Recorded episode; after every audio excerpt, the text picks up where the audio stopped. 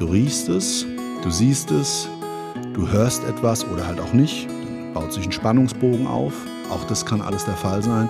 Du siehst die Lebensumstände und dann fängst du an, in das Leben dieses Menschen einzutauchen.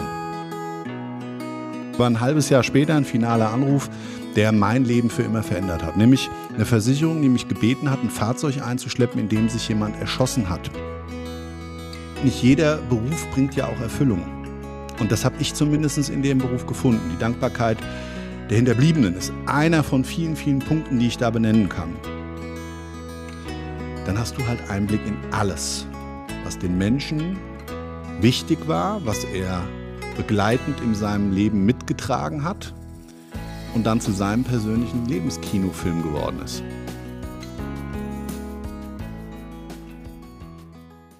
So, die heutige Folge lautet, was macht man eigentlich als Tatortreiniger? Bei mir zu Gast ist heute Deutschlands bekanntester Tatortreiniger Marcel Engel aus Bad Soden bei Frankfurt. Für sein Unternehmen Akut SOS Clean hat er gemeinsam mit seinem Team in fast 30 Jahren rund 15.000 Einsätze gehabt. Aber bevor ich jetzt zu weit aushole, erstmal herzlich willkommen, lieber Marcel. Schön, dass du da bist. Ja, vielen Dank, dass du mich eingeladen hast. Das freut mich sehr und das ehrt mich auch in deinem Format, ähm, ja, so ein bisschen über meinen Beruf und das Drumherum Leben und Tod erzählen zu dürfen. Ja, sehr gerne. Dann sei doch mal so nett und erzähl doch mal, wer du bist und was du so machst. Genau, also du hast es ja schon anfänglich schön anmoderiert. Ich bin Tatortreiniger. Das heißt, ich bereinige alles das, was vom Leben ähm, übrig bleibt und oder aber ähm, ja, mit den gesellschaftlichen Problemen oftmals zusammenhängt. Das heißt, nicht alles ist direkt mit tödlichem Ausgang. Wir werden natürlich auch gerufen bei Gewalttaten, bei Unfällen und so weiter. Immer dann, wenn es eben einen normalen Reinigungsaufwand und vielleicht die Möglichkeiten von sonstigen Reinigungskräften und deren Expertise sowie als auch psychische äh, Möglichkeiten da einfach überschreitet. Und ja, das mittlerweile seit fast 30 Jahren. Ich bin vierfacher Familienvater, habe einen jetzt äh, 31-jährigen Sohn. Ich habe noch mal drei kleine mit einer tollen Frau, bin da glücklich mit ihr fast 20 Jahre zusammen. Und jeden Tag, wie gesagt, den Tod oder die Dinge drumherum eben vor Augen. Das klingt sehr gut, das klingt sehr interessant. Wie, wie bist du denn überhaupt dazu gekommen, Tatortreiniger zu werden? Das ist ja jetzt nicht so, dass, äh, wenn man dann sich die, wenn man dann in die Berufswahl geht, äh, das klassische Bild, was die Leute sich so raussuchen. Genau. Äh, und ich sag's auch mal wirklich ganz quick and dirty, weil eine Lebensstory für sich. Der Beruf, den habe ich nicht ausgewählt, sondern der Beruf hat mich gefunden. Schicksalshafte Begegnung, sage ich es auch immer mal wieder weil ich war gerade so fast ausgelernter Karosseriebauer und Kfz-Mechaniker, habe ich schon immer nach Möglichkeiten gesucht, irgendwie als damals auch schon Familienvater über die Runden zu kommen. Habe so ein bisschen mit Autos geschachert und nach meiner Lehre mir dann überlegt, wie könntest du jetzt weitermachen, dass du dauerhaft und günstig an Fahrzeuge drankommst, die dir halt für den Geschäftszweck dann kaufen und verkaufen kannst. Ne? Und somit war der Gedanke geboren, ein Abschleppunternehmen aufzumachen, was jetzt ja mit dem Tatortreinigen erstmal nix, aber auch gar nichts zu tun hat. Aber ein halbes Jahr später ein finaler Anruf, der mein Leben für immer verändert hat. Nämlich eine Versicherung, die mich gebeten hat, ein Fahrzeug einzuschleppen, in dem sich jemand erschossen hat, mittels ähm, einer Schusswaffe in den Kopf. Und das Ganze sollte ich abholen bei einer Witwe. Also das Fahrzeug abholen bei ihr zu Hause. So, und verrückt die Geschichte für sich damals oder in sich schon, dass ich mir natürlich Gedanken gemacht habe. Ich bin, glaube ich, ziemlich, ja, darf das so sagen, ein empathischer Mensch und echt so die Gedanken, wie gehst du da jetzt mit um? Wie gondolierst du denn jetzt? Wie gehst du mit dem Tod eines vermeintlich geliebten Menschen um, den der, der derjenige verloren hat, dem du jetzt gleich gegenüber trittst? Ne? Naja, und ich komme gleich zum Finale. Ich bin vor Ort gekommen an so ein herrschaftliches Haus, so ein richtiges Anwesen, Villengegend hier im Taunus. Und die Tür wurde mir geöffnet von einer älteren Dame, sah so ein bisschen aus wie die Queen. Ja, in dem Augenblick, wo ich gerade gondolieren wollte, also Sätze, die ich mir auch zurechtgelegt hatte, ne, auf der Fahrt dorthin, hat sie gesagt, sind Sie der Mann vom Abschleppdienst und holen Sie das Auto von dem Hurenbock ab. Oh, okay. Das lässt wenig Platz für Interpretation. Oh, also, alles komplett anders wie gedacht. Und das hat dann dazu geführt, ich habe das Auto mitgenommen. Das war auch so die erste Begegnung mit so einem Tatort. Ja, Tatort ja. des Lebens, selbst frei gewählter Tod. Ähm, es war schon echt krass. Also es hat gestunken, die Hirnmasse hat überall geklebt im Fahrzeug. Und ich habe mir das so aus Kinofilmen erdacht ganz anders vorgestellt. Und wenn du dann alles wahrnimmst, also im Kino haben wir ja immer nur die Möglichkeit, etwas zu sehen. Und eines der Sinneswahrnehmungen, die sehr dominant sind und natürlich auch das Geräusch dann von Hollywood-like äh, alles in Verbindung gebracht, hat aber nichts mit dem wirklichen Tod zu tun. Du nimmst olfaktorisch alles mit, also du riechst es. Dann ist es so, beim Reinigen spürst du es durch die Handschuhe.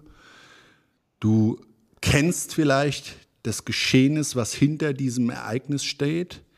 Und alles so in der Verbindung mit dem persönlichen Kopfkino, der Lebenserfahrung und vieler Schablonen, gleiche Ereignisse, die du vielleicht gesehen hast, führt dann oftmals echt zu ganz, ganz wirklich nachhaltigen und bewegenden Erinnerungen im Kopf. Aber die Geschichte hat dann so geendet, dass ich das Fahrzeug gekauft habe. Von der Versicherung wurde mir das Fahrzeug angeboten, gekauft, den passenden Käufer gefunden und danach war mehr oder weniger, äh, ich hatte ja so sprichwörtlich fürs Tatortreinigen Blut geleckt. Ja. Weil ich habe okay. hab gutes Geld daran verdient und ähm, ja, dann war so die Idee geboren, das könntest du doch vielleicht für alle Versicherer in Deutschland machen. Habe das so ähm, noch so klassisch alles beworben und habe es alle angerufen und kam dann auch ins Geschäft. Und ja, so hat das Ganze vor 30 Jahren gestartet. Spannend. Und dein erster Tatort, dieses Auto, äh, wie war das für dich? Ich meine, das muss ja extrem gewesen sein, wenn man das nicht kennt, wenn man gar nicht weiß, was einen so richtig erwartet und wenn man das, wie du sagtest, nur aus Filmen herleiten kann, was einen so ungefähr erwartet. Äh, das, da musst du ja hart im Nehmen sein, oder? Also, wenn ich mir vorstelle, du sagtest gerade irgendwas von Hirnmasse und extremen Gerüchen und ja, so. Also, da war es jetzt gerade im Hinblick darauf, dass ich eben so abgedämpft wurde in den Emotionen durch eine ganz andere Reaktion, die ich eigentlich erwartet hätte von der Hinterbliebenen, war das ein komplettes surreales Kopfkino für mich. Weil auch der Tatort des Lebens, also dieser Selbstmord, dieser, dieser äh, ähm, Kopfschuss, sich bildlich nicht so dargestellt hat, wie ich es mir eigentlich ausgemalt hatte. Nämlich noch viel schlimmer im Nachgang betrachtet. Aber wenn du dann da drin sitzt und ich sag's mal so, das wäre genauso, als würdest du im Wald stehen. Dann kriegst du ja auch nicht das Gefühl für den Wald. Du siehst nur viel um dich drumherum. Wenn du jetzt aus der Vogelperspektive da rausschaust, ja, also wie ein Adler praktisch so über den Wald kreist, dann siehst du das gesamte Ausmaß. Und okay. in dem mhm. Augenblick habe ich das so für mich nicht mitgenommen. Es war eine, wie gesagt, für mich surreale Erfahrung, die sich in späteren Tatorten ganz anders dargestellt hat. Du hast das dann so abgearbeitet und hast das dann Stück für Stück und hast das dann irgendwie im, im Fokus quasi abgearbeitet und dann war das Thema für dich erstmal durch. Ne? Genau, Aufregung natürlich auch eine Rolle gespielt und so weiter, das ne, ist klar.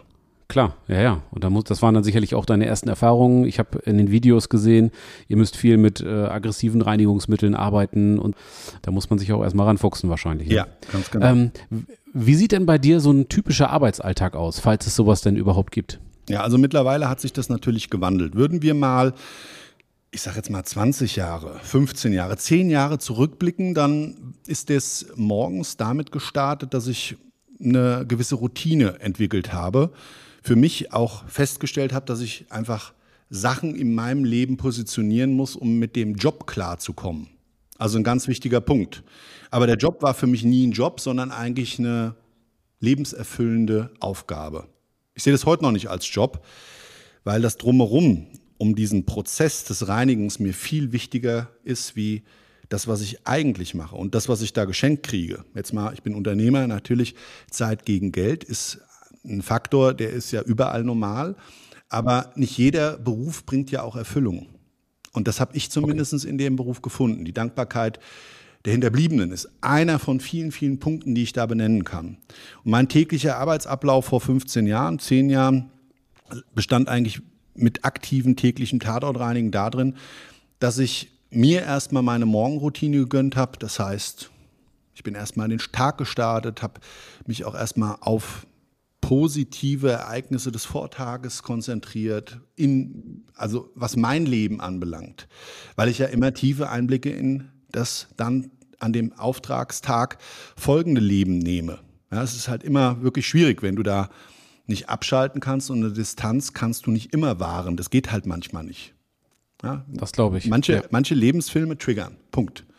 Und jeder, der das so nicht mitnimmt, herzlichen Glückwunsch. Der ist aber ähm, mir weit voraus, äh, nicht in derselben Situation. Und ich habe halt meinen Weg damit gefunden, Ritual morgens, Sport, Meditation und dann erstmal in den Tag starten mit den Auftragslagen im Allgemeinen. Mein Auftrag selber, wir haben ja schon auch ziemlich früh, hatte ich dann auch Angestellte als Jungunternehmer und ähm, habe das erstmal so umverteilt, also auch in der, in der, in der, äh, wie soll ich sagen, in der Aufgabenstellung abgeglichen nochmal mit dem, was geplant war, auf das, was die Leute vielleicht nicht wissen. Also meine Planer, mein Innendienst zum Außendienst. Ja, also ich sage es jetzt mal so, ein Familienvater, der kleine Kinder hat, zu einem Auftrag zu schicken, wo es vielleicht um eine Gewalttat gegen ein Kind geht, ist natürlich eine No-Go-Area.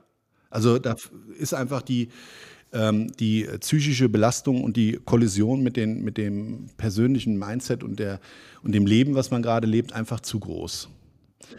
Also habe ich das immer noch mal reflektiert, bin dann in meinen Auftrag selber gestartet und dann, wenn du vor Ort ankommst, je nachdem, wer dein Auftraggeber ist, gibt es halt erstmal die Frage, erfährst du was über den Auftrags Grund. Also natürlich geht es um den Tod oder um ein Geschehenes, das eine Spezialreinigung erforderlich macht, aber nicht immer erfahren wir alles drumherum. Und die wertvollsten Informationen kommen nun mal oftmals von den Hinterbliebenen, von den Auftraggebern und eine ganz wichtige Quelle der Nachbar. Ja, also der Nachbar als solches, der weiß natürlich in unserer heutigen Gesellschaft immer noch viel, viel mehr wie mancher so glauben sollte. Zumindest ist es ja die Interpretation seiner Dinge, die er von dem Verstorbenen oder von diesem Geschehnis wahrgenommen hat. Ja, muss man auch nochmal ganz fair sagen. Also Thema für sich. Aber trotz alledem ähm, entsteht natürlich auch daraus in dieser Wahrnehmung von anderen auf das Ereignis und auf die Tat oder auf die Person auch nochmal ein Kopfkino. Ganz eigenes. Und dann gehst du rein und siehst das, was vielleicht vorher medial oder aber durch deine Informationen an dich herangetragen wurde und dann siehst du auf einmal, was wirklich sich für dich darstellt. Nochmal, unter der Sinneswahrnehmung aller Möglichkeiten, die wir haben. Du riechst es, du siehst es, du hörst etwas oder halt auch nicht. Dann baut sich ein Spannungsbogen auf. Auch das kann alles ja. der Fall sein. Du siehst die Lebensumstände und dann fängst du an, in das Leben dieses Menschen einzutauchen. Du hast den Tod, das was bleibt.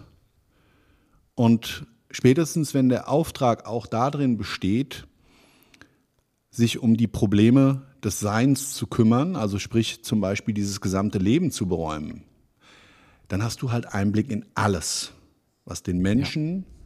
wichtig war, was er begleitend in seinem Leben mitgetragen hat und dann zu seinem persönlichen Lebenskinofilm geworden ist. Von der Sexualität okay. bis hin zu dem, wie er aufgewachsen ist, was er für Freunde, Bekannte hat über die Jahre, die Fotos, die Dokumente, du siehst ja alles. Ja. Und das ist schon, das ist schon eine Nummer für sich. Das glaube ich. Das ist extrem. Und dann hast du ja sicherlich auch oft Angehörige dabei oder ähm, irgendwie ja, Lebenspartner oder was auch immer, die dann natürlich mit dieser Ausnahmesituation bei weitem natürlich nicht so routiniert und äh, so objektiv umgehen können wie du oder wie ihr. Das stelle ich mir extrem vor. Du hast vorhin von Auftraggebern gesprochen. Wer sind denn normalerweise eure Auftraggeber? Macht das dann, wahrscheinlich bei solchen Fällen taucht dann meistens die Polizei sicherlich erstmal auf mhm. und ähm, dann meldet sich die Polizei bei dir und sagt, pass mal auf, wir haben hier was zu reinigen oder wie darf ich mir das vorstellen? Ja, müsste man vielleicht nochmal einen Schritt zurückgehen zu deiner Frage, was ist denn überhaupt der Auftragsgrund? Und ich habe ja so vorhin gesagt, so habe es ziemlich allgemein umschrieben. Ich will das vielleicht nochmal konkretisieren. Unsere Auftragsgründe liegen in dem zum Beispiel aufgefundenen oder der Auftragsgrund ist einfach ein Faulleiche. Also ein Mensch, der lange Zeit unbemerkt in seiner Wohnung verstorben ist und dementsprechend ein Verwesungsprozess die Reinigungsmaßnahmen erforderlich macht. Es gibt aber ebenso auch die Aufträge, die sterbebegleitend sind. Zum Beispiel ein Mensch, der schwer krank um sein Überleben kämpft, vielleicht auch über Wochen, Monate, Jahre hinweg ähm, ich gebe dir ein Beispiel. Letztens gerade erst eine Frau kennenlernen dürfen. Die habe ich auch längere Zeit begleitet schon in meinem Leben mit mehreren Aufträgen, die Krebs hatte im Endstadium. Auch gestreut, der ganze Tumor oder beziehungsweise ganze, ganze Körper voller Metastasen und die hatte dann zusätzlich auch noch Zucker und offene Beine. Und eben das, um den Pflegekräften mit diesen offenen Beinen, die war trotzdem noch oder hat versucht, noch aktiv zu sein. Das war ja auch immer höchst peinlich. Sie hat sich wirklich geschämt dafür und hat dann immer versucht, diese offenen Beine und diese Fäulnisprozesse an ihrem Körper wenn sie mal selber einen Verband gewechselt hat oder so und sie hat dann da ja, ein bisschen gekleckert und Sauerei gemacht, dann habe hab ich das gereinigt. So, und das sind natürlich auch so Dinge, die du dann begleitest. Unfälle, auch ein Riesenthema. Haushaltsunfälle, genauso wie ähm, natürlich auch die Beziehungsdramen, also Gewalttaten in Beziehungen unter Partnern, genauso wie unter Ex-Partnern und oder aber ja auch die unter, ich sage jetzt mal, hormongesteuerten Pubertierenden mhm. in jeglicher okay. Form, an jeglichen Orten. So, ähm, es gibt noch Suchtthematiken, wo es dann auch äh, ja manchmal eben nicht direkt um den Tod geht, sondern und oder aber vielleicht die Folgen einer ja, eines Trips, ja, den die dann durchlaufen. Also wo dann die Wohnungen teilweise aussehen, da kannst du äh, nur mit dem Kopf schütteln. Dann denkst du, das kann doch wohl nicht wahr sein. Also so, so habe ich mir beim ersten Mal, wie ich so an so einen Tatort des Lebens gekommen bin, immer vorgestellt, so dieses klischeehafte, so muss das aussehen, wenn eine Rockband im Hotelzimmer hart gefeiert hat. Also wirklich allerhärteste. Ja. Ich kann das gar nicht umschreiben, da bleibt dann nichts was irgendwie mit Wohnen zu tun hat, übrig. Ja, also da werden die Kabel teilweise, Elektroleitungen aus den Wände gerissen, habe ich schon gesehen, die Scheiben kaputt geschmissen, die Möbel umgeworfen, aufgeschlitzt, zerstört, Flaschen geworfen, Lagerfeuer gemacht, Drogen konsumiert und jetzt gar nicht klischeehaft, Alkohol, Vollprogramm, teilweise bis hin zu ganz kranken Sachen, wo die Leute dann anfangen, die Fäkalien an die Wände zu schmieren, Farbe irgendwo herholen aus dem Lebensmittelbereich und das überall platzieren. Also ist unglaublich. Wahnsinn. Also absolute Ausnahmesituation, ja. Und ebenso solche Geschehnisse und viele, viele andere. Ich könnte das jetzt noch ewig weiterführen. Und daraus resultiert natürlich dann auch wieder vielleicht die Antwort auf deine Frage, wer ist denn der Auftraggeber? Mhm. Manchmal die Betroffenen, natürlich nur dann möglich, wenn sie leben. Ähm, es sind bei Sterbefällen natürlich die Hinterbliebenen, auch das hattest du schon angesprochen. Am Ende vom Tag, wenn sich keiner findet, bleibt immer der Eigentümer der Auftraggeber. Behörden in Deutschland in den seltensten Fällen. Das ist einfach so vom, ja, vom Wettbewerbsrecht her und so weiter und auch die Übergabe der rechtlichen Abfolge, ja, also von einer Ermittlung bis hin zu einer Klärung des Nachlasses gut geregelt in Deutschland mit gewissen Prozessen, die dahinter stehen, die ihre Zeit benötigen und daraus resultieren dann in einem Prozess vielleicht auch mal ähm, eine Behörde beauftragt, weil es einfach nötig ist, aber das sich nicht immer so darstellt. Ja, das ist natürlich auch wahrscheinlich eine Diskrepanz. Ne? Einerseits hat man die Behörden, Behördenmühlen mal langsam heißt es oft so schön, und andererseits, wenn da irgendwo eine verwesene Leiche irgendwo liegt, dann ähm, kann man da sicherlich nicht noch viele Tage warten, sondern dann muss es ja, muss es sicherlich auch schnell gehen. Ne? Absolut, ja. Also gerade jetzt, wir haben ja jetzt Hochsommer derzeit ähm, bei unserer Podcast-Folge hier und da kann ich nur sagen, da ist es natürlich auch das Olfaktorische in einer viel extremeren Wahrnehmung für die Nachbarn. Ja. Also hast du auch mal die Fenster offen und der Nachbar, wo jemand vielleicht drin verstorben ist, eben auch und vielleicht sogar die danach folgenden Personen, die haben es nur gut gemeint und durchlüften den Raum, was natürlich dazu führt, dass die Geruchsbelastung im Außen dann über den Luftraum auch in die Wohnung reinzieht oder über den Hausflur bei Mehrparteienhäusern und, und, und. Und das sind natürlich ähm, Probleme, die im Sommer dann auch eher nochmal zu einer Leichenfundortbereinigung führen. Und wir haben schon auch so ein ja, teilsaisonales Geschäft, kann man sagen.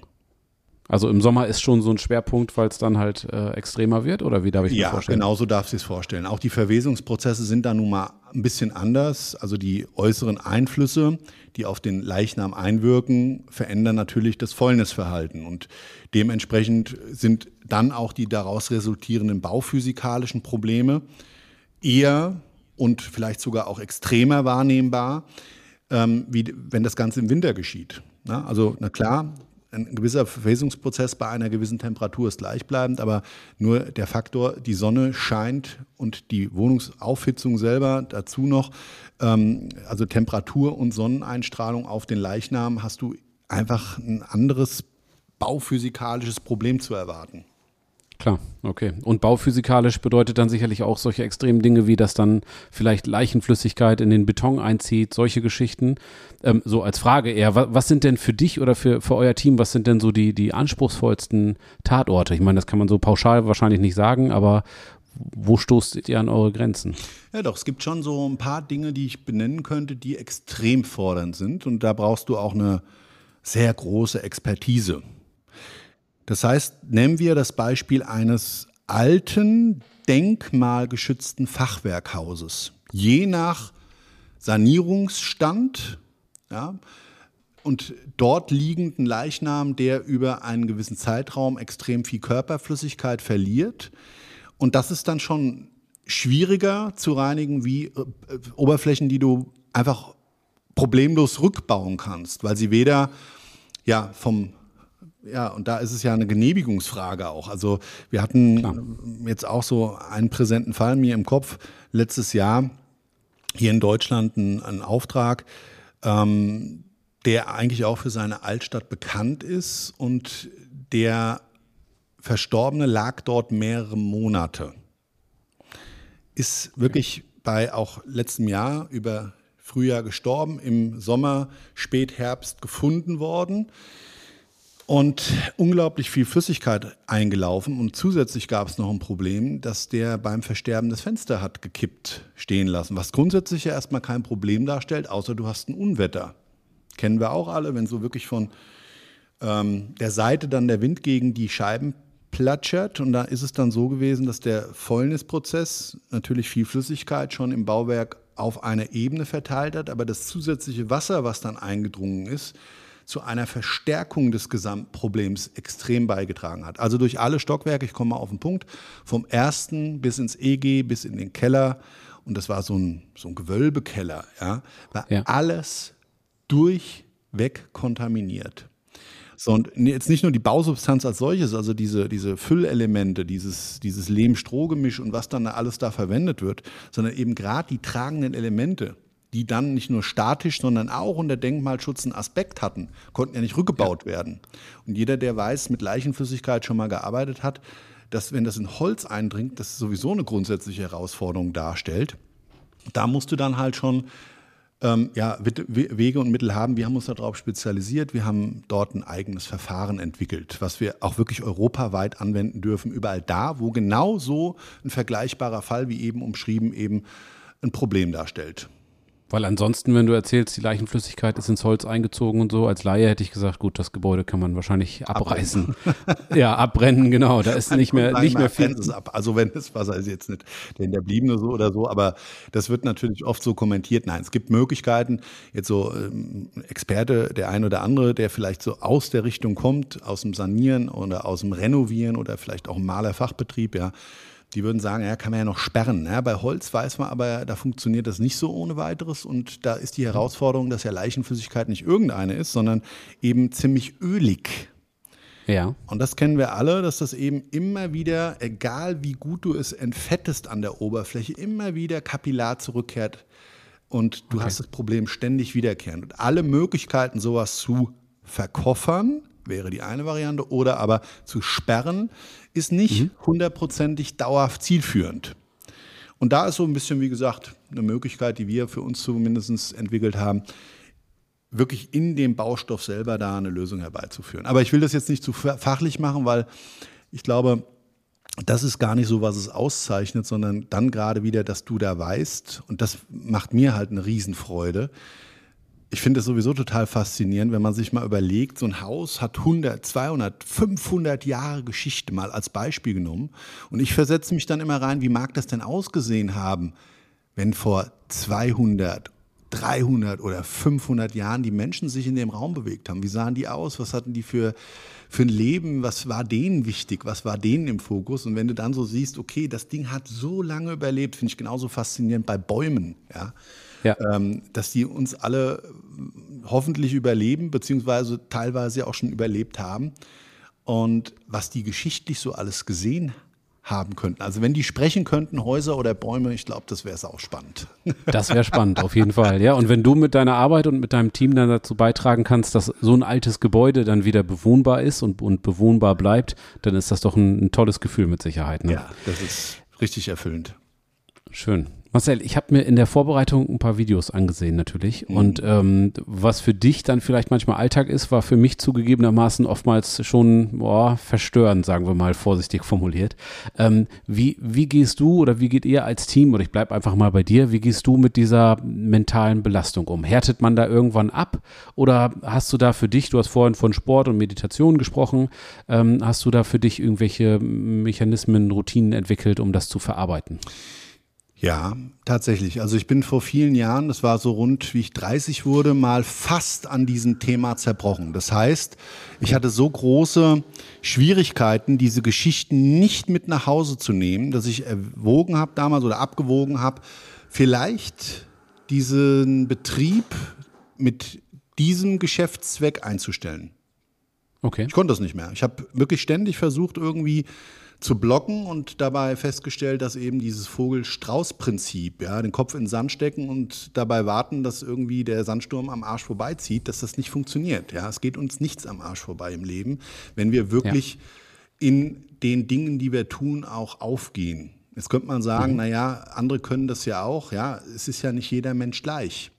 Und für mich habe ich damals dann versucht, einen Weg zu finden, weil es mir ja einfach trotzdem viel gegeben hat und habe festgestellt, mhm. dass eigentlich der Tod unser größter Lehrmeister sein kann und habe versucht, mir das Positive daraus zu ziehen. Also wenn ich das jetzt natürlich jemandem erzähle, der sein Kind verloren hat und ähm, durch einen tragischen Unfall eines Drittverschuldenden, dann wird das erstmal kein, kein, äh, keine Tür öffnen. Das ist klar, weil das ist eine Sache, diese Schicksalsschläge im Leben, die sind, glaube ich, nicht ohne weiteres unser Learning. Aber es gibt so viele andere Sachen, die ich zumindest gesehen habe in der Hinsicht der Leben der Menschen, die ich da beräumen durfte, dass mich persönlich immer wieder die Frage interessiert hat, warum ist denn das überhaupt so gekommen? Und da gab es doch gerade so eine Parallele zu meinem eigenen Leben. Ah, okay. Mhm. So, und über das nachzudenken hat mich nicht nur abgelenkt, sondern ich habe mir die Frage gar nicht beantworten wollen, weil das Leben konnte ich nicht mehr ändern. Das konnte ich auch, glaube ich, nicht tief genug verstehen, ohne mit demjenigen, der gestorben ist, zu sprechen. Aber was ich konnte, ja. mit meiner Kommunikation, in meinem Leben, diese, diese Erfahrungen nutzen, um dann ja, daraus für mich das, das Wichtigste zu ziehen, nämlich irgendwie vielleicht selber nochmal eine Kehrtwende an der einen oder anderen Stelle vorzunehmen. Also ich kann immer wieder nur sagen, jetzt, ich habe wirklich mein ganzes Leben lang Sport gemacht, man hat ja immer Höhen und Tiefen. Ich habe Menschen gesehen, die sind an Schmerzen gestorben, an vielen Problemen, die sich rund um ihre Schmerzen ergeben haben. Und ich selber hatte wirklich jahrelang mit massiven Kreuzschmerzen zu tun. Ich bin ja fast zwei Meter groß und 115 Kilo schwer. Und trotz alledem skelettär muskulär, gut ausgeprägt, große Schmerzen gehabt. Wenn ich lang gelaufen bin, hat es mir sofort im Kreuz gezogen. Und das ist ja unangenehm. Das ist ja eine Minderung der Lebensqualität. Und habe dann irgendwann für mich mir die Frage gestellt, okay, Arzt natürlich, mit Ärzten gesprochen, Fehlhaltung, dies, das, du brauchst ähm, Einlagen in den Schuhen, das haben wir dann gemacht und das und das und das. Aber am Ende vom Tag hat mir eigentlich was anderes so den Schmerz genommen, nämlich sich mit dem Thema außerhalb unserer Humanmedizin auch nochmal so eigenverantwortlich damit auseinanderzusetzen. Also für mich war damals eines dieser Schlüsselerlebnisse, dass ich gesagt habe, okay, also operieren lassen wäre eine Empfehlung. Ich habe einen Bandscheibenvorfall, möchte ich nicht. Schmerztabletten nehmen möchte ich auch nicht, mit dem, Le mit dem Schmerz leben auch nicht. Also was gibt es Alternatives? Und habe dann schlussendlich was gefunden. Das äh, kam dann von ähm, Romland Diebscher Bracht, habe dort eine Ausbildung für mich gemacht und habe erstmal verstanden, was es heißen kann, durch Bewegung aus dem Schmerz rauszukommen. Ja, immer mit der Erkenntnis, damals wusste ich es noch nicht oder habe es nicht so realisiert, dass das mich dann mein ganzes Leben lang begleiten wird. Aber ich vergleiche es immer mal, ich komme ja so aus der Autobranche, ich sage ja, da waren ja so meine Starts und ich vergleiche es immer mal mit so einem Youngtimer oder Oldtimer.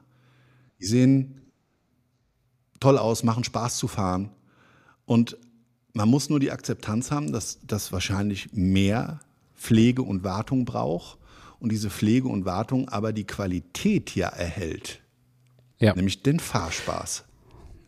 Ja, ich weiß, was du meinst. Liebscher Pracht, absolute Empfehlung. Ich habe die auch äh, abonniert und ähm, die sind, die sind richtig, richtig gut. Ja. Und ich habe mit meinem, ich bin auch äh, relativ sportaffin. Ich habe auch, einen, auch einen Trainer und so. Und der hatte 2016 hatte der einen fetten Bandscheibenvorfall und die Ärzte haben schon zu ihm gesagt, Mensch, das war's. Der ist also Profi-Bodybuilder, Natural-Bodybuilder und ist da, also ne, das ist sein sein Leben.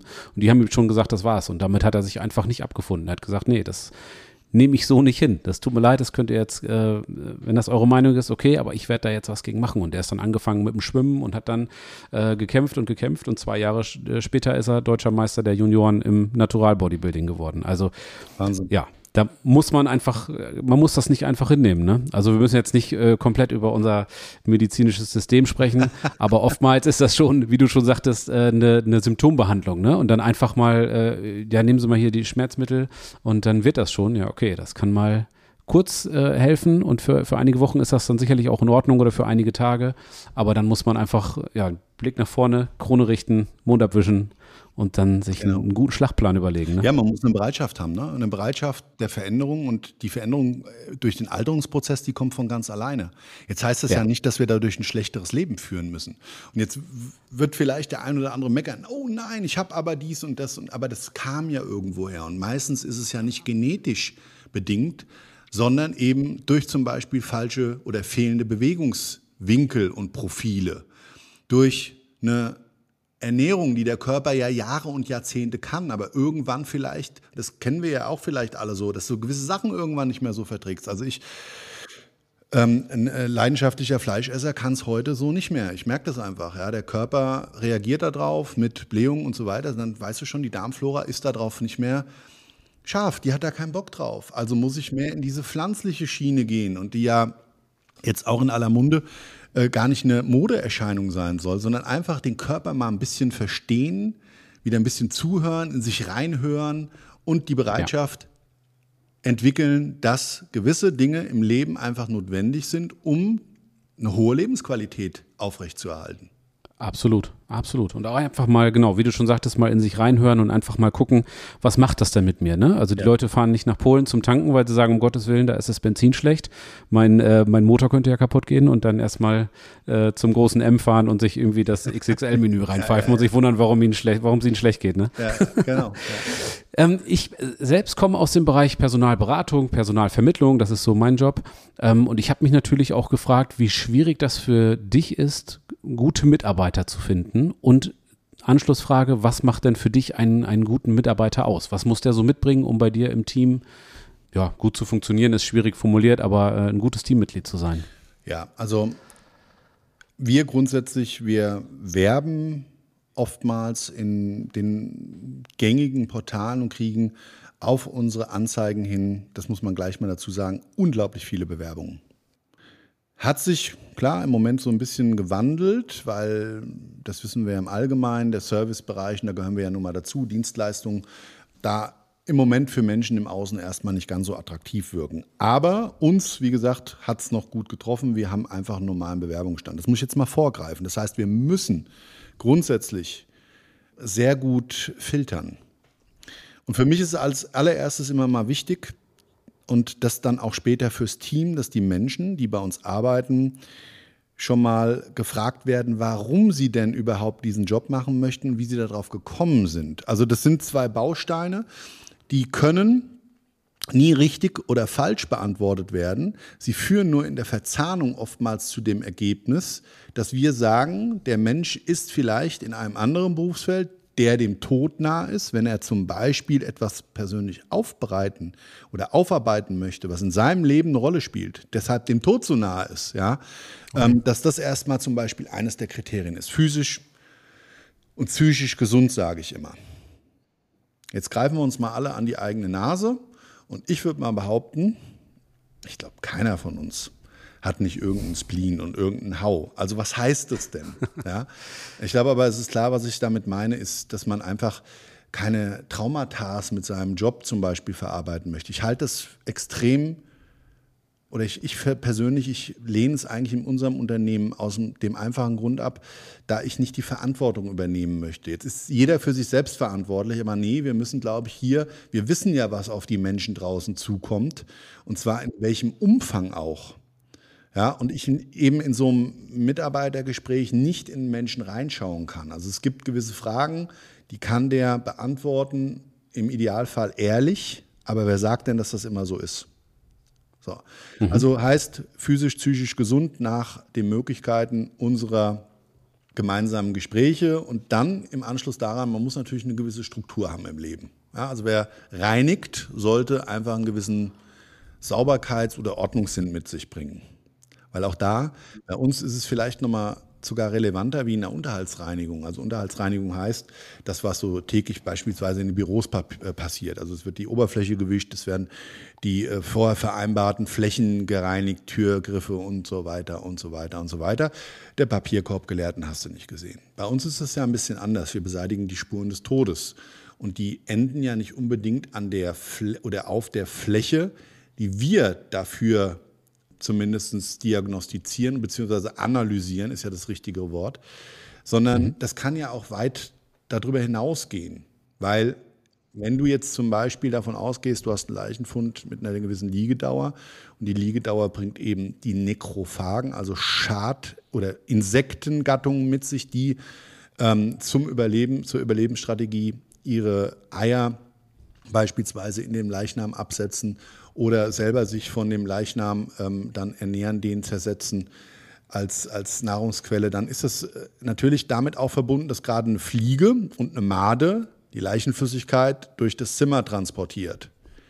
Die Fliege selber, kennen wir auch alle, mal ein paar mehr Fliegen am Fenster, die scheißen einen den Fensterrahmen voll und so weiter. Also so ein Thema für sich. Das heißt, du musst so einen Raum immer gesamteinheitlich sehen. Wenn du keinen Blick dafür hast, trotz der Prozesse, die wir vorgeben, dann ist es natürlich viel schwieriger, den Job befriedigend für den Kunden in seiner Erwartungshaltung zu erledigen. So, Teamgeist ist ein ganz, ganz wichtiger Punkt bei uns, weil du hattest mich gefragt, wie mache ich das denn mit dem Verarbeiten? Da habe ich ja so meinen persönlichen Weg gefunden, meine Gedankenhygiene so zu positionieren, dass ich damit im Leben klarkomme, den Mehrwert daraus zu ziehen und verschiedene andere physische Sachen, die ich mache. Aber bei meinen Mitarbeitern ist es oft mal so, dass die ja nicht die gleiche ähm, Umgangsform damit hegen und pflegen. Also dementsprechend ist das Team als Kummerkasten, als Energiepol ein ganz, ganz wichtiger Punkt. Das heißt, der Typo Mensch, der bei uns dabei ist, muss ein absoluter Teamplayer sein. Und wann man und wie man das ist, ja, das kannst du jetzt natürlich auch wieder, ich weiß es ja als Personaler dann gerade, ähm, natürlich hast du Möglichkeiten, das ähm, zu prüfen im gewissen Umfang, aber bei uns ist das schon außergewöhnlich wichtig. Also bei uns musst du eigentlich gerade äh, unter Eigenschutz nochmal denjenigen so, ich gebe immer das Beispiel, dich am Seil festhalten, zum Abhang klettern und derjenige, der gerade runtergerutscht ist, bereit sein, hochzuholen.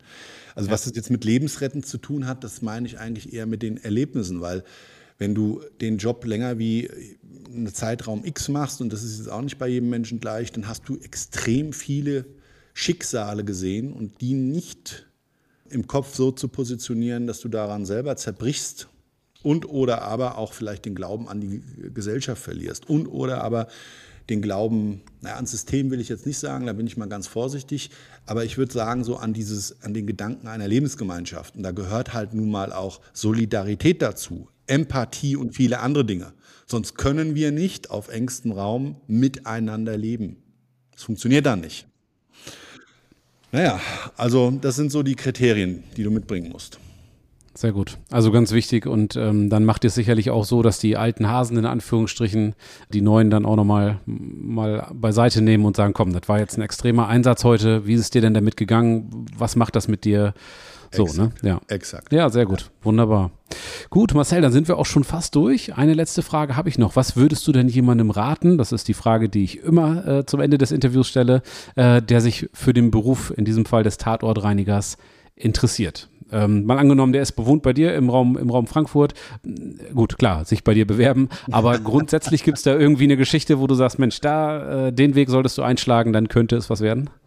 Ja, also wenn du dich jetzt gedanklich damit auseinandersetzt, würde ich erstmal schauen, kann ich das olfaktorisch? Wie kann ich das prüfen? Kannst natürlich beim Tatortreiniger versuchen, ein Praktikum zu machen.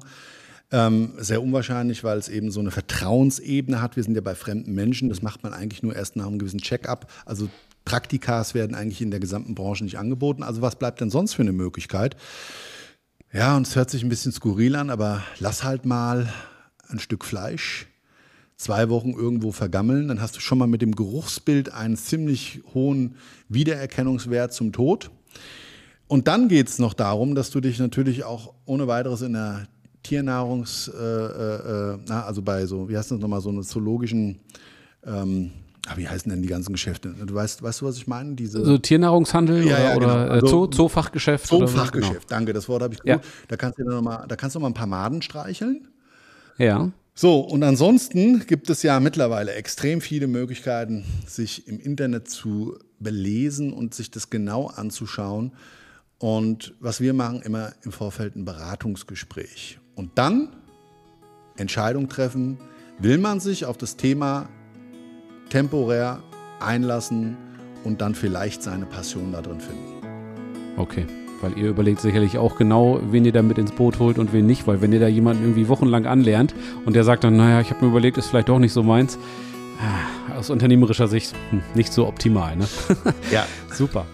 Marcel, vielen, vielen Dank für deine Zeit. Das war super spannend, super interessant. Ich werde natürlich ähm, alle deine Kanäle, du bist ja ganz aktiv auf TikTok, Instagram, du hast deinen eigenen Podcast, äh, bist auf Bühnen unterwegs und so weiter. Das werde ich natürlich alles nochmal in die Shownotes schmeißen. Ähm, ja, an der Stelle dringende Empfehlung, da mal vorbeizuschauen. Und wie gesagt, ganz, ganz vielen Dank für deine Zeit, für das spannende Gespräch. Ich hoffe, wir bleiben in Verbindung und dann, ja, viele Grüße Richtung Frankfurt. Ne?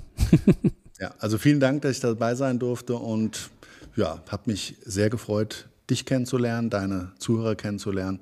Und wer weiß, vielleicht gibt es ja noch mal einen zweiten Teil. Ja, sehr gerne. Behalten wir im Hinterkopf. Marcel, Dankeschön. Vielen also, Dank. In dem Sinne, Bis bald. gut. Danke, ciao, ciao.